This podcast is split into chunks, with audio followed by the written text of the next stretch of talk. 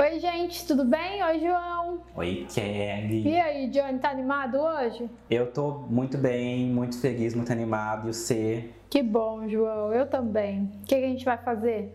Hoje vamos responder algumas perguntinhas dos nossos inscritos. Hum, então, bora. Então, e você que está assistindo aí, se você quiser mandar a sua pergunta, tem aí embaixo o e-mail para você mandar pergunta, né? E também tem as redes sociais da Kelly, tem a minha rede social. Se quiser, pode mandar por lá também. E também temos os comentários, né? Então fiquem à vontade. Ô, João, fala que você tem um canal, porque o povo fica mandando lá no meu canal que quer te ver na frente das câmeras. Aí não é aqui, né? É lá no seu. Aproveita aí e conta pro povo. É verdade. Esses dias é atrás. É verdade, eu lembrei é... da Sabrina Sato. É verdade. Esses dias atrás alguém comentou falando, ah, eu queria ver o João na frente das câmeras.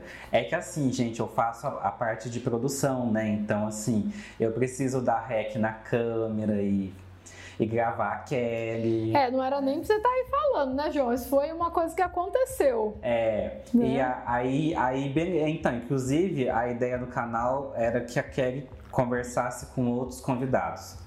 E aí, por força da pandemia, da pandemia a gente acabou criando essa, essa dinâmica, né? Entre uhum. a gente, que acabou funcionando. Mas tem um, alguns vídeos que eu apareço na frente da câmera. Uhum. Tem um que a gente fala sobre a questão do homem gay, que eu apareço. O no aniversário do canal também tem. Verdade. E também tem meu canal, que eu posso deixar o link aí embaixo também. E aí lá eu apareço de montão. É, aí lá é o João na frente é. das câmeras. Exatamente. Então é isso, né? Tá divulgado. Vamos lá, Johnny, manda. Bora para as perguntas do dia. Primeira pergunta. Seguindo uma das suas dicas, eu chamei meu namorado para conversar sobre a relação. E ele não quis conversar comigo, não me deu importância. O que eu faço nesse caso? É, acho que a pergunta dela, João, já conta muita coisa sobre esse relacionamento, né? É... Claro, nós sabemos que não é fácil colocar o relacionamento em xeque, né? Mas não dá para se relacionar sem diálogo. Então, se ele não quer, você precisa parar e refletir sobre qual é a função desse relacionamento. Né? Se você está disposta a manter uma relação onde você não tem importância, como você colocou, né? Onde você não recebe atenção do seu parceiro porque você pode receber atenção em outros momentos, né? Mas se você está achando que é necessário uma conversa, você é aí que sabe os seus motivos. Então, acho que não dá para manter uma relação onde você não tenha um, um espaço para fala, um espaço para ser ouvida, ou, né, compreensão do que o outro está pensando, ou de repente algumas justificativas do, que, do porquê ele está tendo as atitudes que está tendo. Não vejo possibilidade de manter uma relação assim. Relação afetiva é muito mais que beijo, abraço, né? E rótulo, ah, estou namorando, estou casado, estou morando junto. É muito mais que isso. Precisa ter muita parceria, muita amizade, muito, muita confiança um no outro. É, precisa ter, ser um lugar seguro para você também ser do jeito que você é e o outro também, mas precisa que o nós funcione. E para isso os dois precisam ter espaço. Eu não vejo como isso pode dar certo. Não é verdade, João? Como que chegou aí para você essa pergunta? Então, lendo Como que bateu? Então, hum. lendo essa pergunta, eu lembrei de um amigo meu que tá no primeiro namoro dele. E uma das hum. coisas que ele reclamou pra mim é que o namorado tem dificuldade de conversar com ele. Tá. É, quanto tempo isso vai durar? É. Aí é aquele negócio, né? Como é primeiro namoro, a gente não, não dá tão, né, tamanha importância porque tem duas pessoas aprendendo a se relacionar, né? Uhum. Mas quando essa reclamação veio pela terceira vez, pela quarta vez, e ele começou a falar para mim que ele estava querendo casar com essa pessoa, eu perguntei assim para ele: mas você quer casar com alguém que não conversa com você? Pois é. Porque, né? A gente cai no erro de que, ai, quando eu falar pela milésima vez, a pessoa vai mudar, né? é, é, meio cruel isso, mas assim, não espere que as pessoas mudem por você. É, não acho nada cruel, João, acho muito justo. Né? Pode parecer cruel porque a gente romantiza, ai, ele mudou por mim, né? Aquela capa de super-herói, ai, eu vou ajudá-lo, eu vou transformá-lo. E no mundo do romance, né, da, isso é, pode soar muito bonitinho, mas assim, não é verdade. Então você está só dizendo a verdade. Não é verdade, não é cruel. É, então. é que eu, eu acho que na verdade cruel é a gente alimentar isso, né? Sim. Talvez. Então é, é meio complicado. Sempre que envolve terceiros, a gente tem que pensar no que é melhor pra gente, né? É, e observar comportamento, né, João? No geral, nos relacionamentos, eu escuto muito aqui no consultório, Kelly, quando eu converso, não é nem o caso da pergunta, porque o caso da pergunta o menino não quer nem conversar, né? Mas, ah, quando eu converso, ele fala que vai melhorar, ou ela fala que vai melhorar. Ou então, ah, melhorou, Kelly. A gente conversou e agora tá melhor.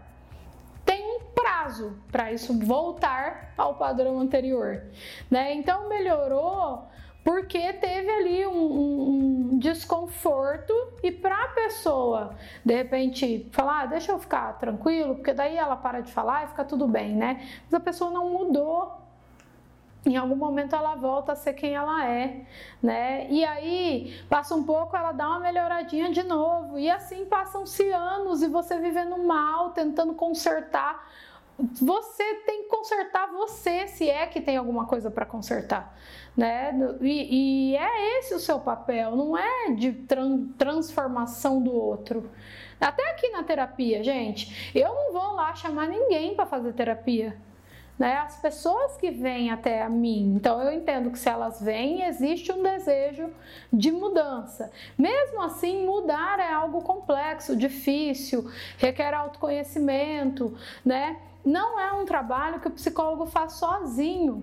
Né? O psicólogo ele dá ferramentas e meios para que a pessoa perceba o que ela pode transformar na vida dela, né?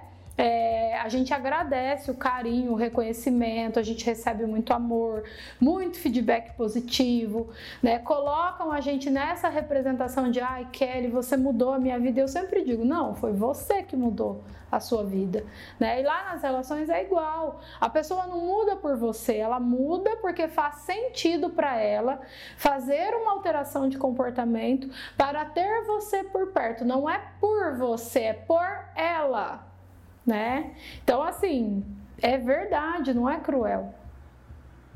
Enfim. Tem que repensar essa relação aí. Pra que, que você quer uma relação com, com alguém que nem conversa? Que relação que é essa?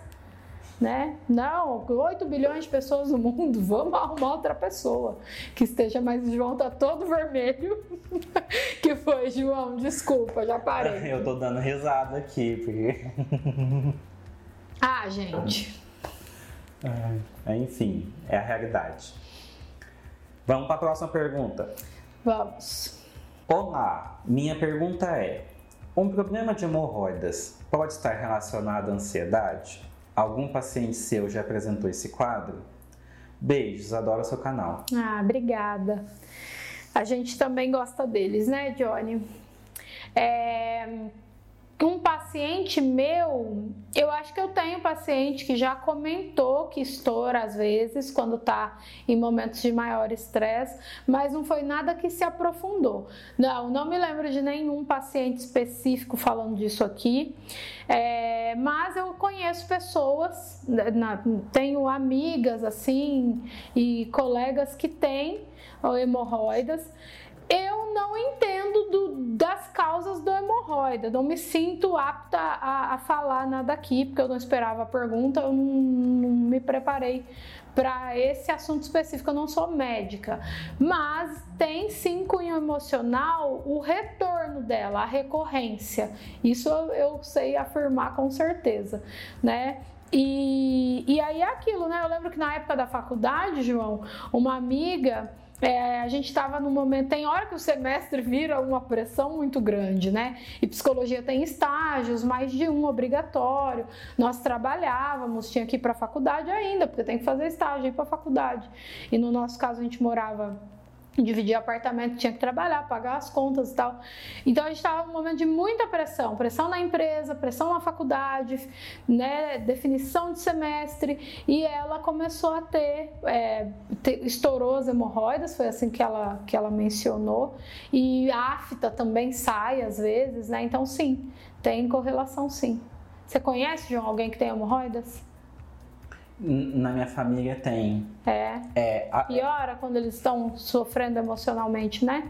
sim, é, é que é tipo assim, ela não aparece por causa do emocional, geralmente ela aparece por hábitos ruins. Uhum. Ah lá, o Como- João sabe as causas. É, tipo, ficar sentado no vaso por muito tempo, porque tem gente que vai pro celular e não vai ficar na horas, né? É, né? Vira tipo um divã o negócio. É, então, então ficar lá por muito tempo, porque a gente meio que já faz as necessidades do jeito errado. Uhum. O certo, um, a forma mais correta, é tipo, eu não lembro se é na China ou no Japão que fica no chão, Uhum. e aí você tem que agachar. É, os banheiros antigos, eles eram agachados mesmo. Isso, Mesmo essa é a, aqui no forma, é a Brasil. forma mais correta. Aham. Porque é, eles dizem que você força menos a, as veias e tal. Uhum.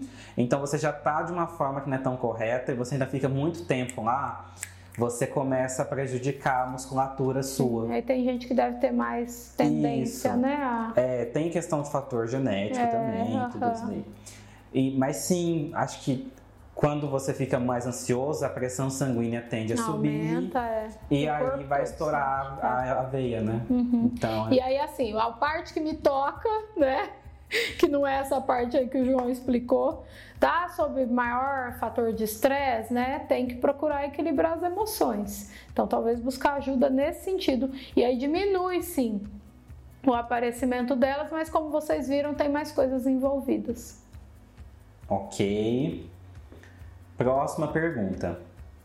Como que funciona o sigilo dentro do consultório? Hum. Sempre tive dificuldade em confiar, mas quero muito fazer terapia.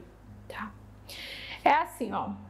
É, o psicólogo não pode falar de você diretamente para ninguém, exceto na supervisão dele, né? Que ele faz com outro psicólogo. Ele pode falar do caso, por exemplo, quando a gente vai a faculdades falar do nosso trabalho clínico, às vezes eles chamam para falar da nossa abordagem. É comum a gente apresentar é, his- histórias, né? Apresentar um caso clínico. Durante a faculdade, o aluno precisa ter contato com muitos casos clínicos para ele aprender. E aí, como que a gente faz isso? Por exemplo, eu vou levar para uma palestra o caso do João, e o João é meu paciente. Lá na, na, na palestra, eu vou chamar o João pela inicial, de J, ou então eu vou trocar o nome do João para garantir o sigilo, né?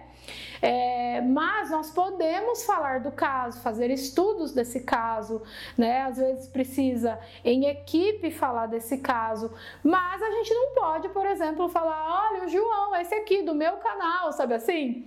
Não pode. O paciente, ele pode falar de nós, tanto que a gente é meio que vou usar essa palavra treinado, acaso você encontre algum cliente seu na rua, no, pelo menos no meu tempo de faculdade, a orientação era espera ele falar com você, né? Hoje em dia, gente, para ser muito honesta, eu sinto que isso mudou muito, muito daquela época pra cá. Porque hoje em dia tá meio tendência a falar que faz terapia, né, João? Tá, tá em alta, vamos dizer assim. Então, as pessoas já aconteceu de eu estar num lugar e eu receber um WhatsApp da pessoa falando: Olha, eu tô te vendo, eu posso ir aí te dar um beijo, né?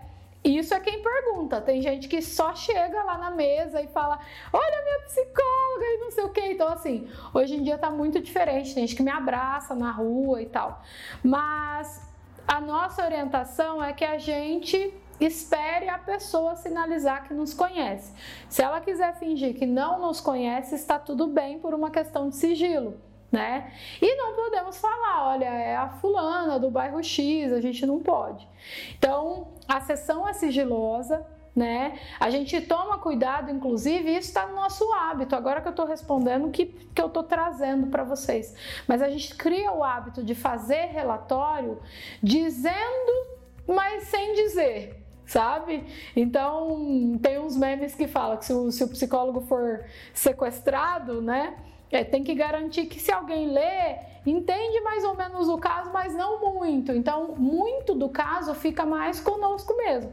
Ali na, na descrição fica bem. A gente não gosta de ficar fazendo descrição, relatórios, laudos muito expositivos. Tudo isso é um treino para cuidar desse sigilo. Então, fique tranquilo, porque quando a gente vê ética na faculdade, algumas abordagens são mais rígidas até com isso. Né? Não é o caso da humanista, a humanista faz o que o conselho manda, mas algumas abordagens são até mais rígidas com isso, assim, não pode ter nenhum envolvimento, não pode receber nada daquela pessoa, né? Cria-se um abismo entre o profissional e o, e o paciente, mas também a gente foi entendendo ao longo do tempo que não precisa e que isso pode ser ruim, também para a sessão. Mas tudo isso é para cuidar desse sigilo. Então, se é por isso que você não faz terapia, pode fazer tranquilamente. A gente pode falar do caso, a gente pode dar exemplo, mas, por exemplo, se eu vou falar do João lá no meu Instagram, eu não posso marcar o João né? Mas o João pode me marcar e diz, colocando uma fala minha. Ele pode, se para ele tá tudo bem falar de mim, que eu sou a psicóloga dele, que na sessão nós falamos isso e aquilo, tá tudo bem. Nós não podemos, entende? Então é mais ou menos por aí, mas é super sigiloso, né, Johnny? Mais alguma? Sim, é, na, na, verdade não é sim, tem mais uma. É sim, sim, é super sigiloso. é sim, sim. Sim, é super sigiloso. Tá. E, mas eu já tive, já teve outras pessoas que falaram comigo que não faziam terapia porque tinham esse receio de contar as coisas delas para é. uma pessoa que elas não conhecem. É. Hoje, por exemplo, para complementar, eu tinha encerrado, mas aí você falando eu lembrei. É, no online, né? Hoje em dia eu atendo pessoas pelo mundo mundo, né? E também fora de Campinas, fora do estado de São Paulo, embora no Brasil. E nós sempre perguntamos, né? Tá, você vai fazer online. É, você tem condição de fazer terapia online? Né? Nós temos a garantia que não vai haver interrupção, que você não vai ficar falando baixinho, porque pode ser que alguém na casa escute, né? Você tem tudo isso cuidando desse sigilo. Então, no atendimento online é como se a gente dividisse mais essa responsabilidade do sigilo, né? Porque o profissional muitas vezes, a maioria das vezes que eu estou atendendo online, eu estou no consultório. Eu estou no mesmo ambiente que eu faço presencial, salvo algumas exceções, né? Os pacientes, quando é, é online, eles também têm uma responsabilidade por, por cuidar desse sigilo que é o dele mesmo, né? Porque para mim tá tudo bem. Então rola isso sim. Fora do Brasil é legal, João, porque tem internet espalhada por onde eles estão, né? Então aconteceu um dia, acontece muitas coisas inusitadas. Um dia desse uma paciente abriu o vídeo no celular, que no geral ela tá no computador, e eu percebi que eu tava vendo um monte de árvore assim andando nos Estados Unidos. Aí eu falei para ela: o que aconteceu? Ela falou: ai, eu tô entrando no laboratório, mas eu não queria não atender. É, e ela andando de bicicleta e no rápido pro laboratório e a sessão já acontecendo, né? Então, assim, no online acontece muitas coisas inusitadas, mas o paciente é responsável por cuidar junto conosco desse sigilo, né? Envolve um pouco mais ele também. Perfeito. Acabamos as questões de hoje. É isso? É isso. Então tá bom. Um beijo até a semana que vem. Tchau, João. Tchau, Kelly. Tchau, tchau.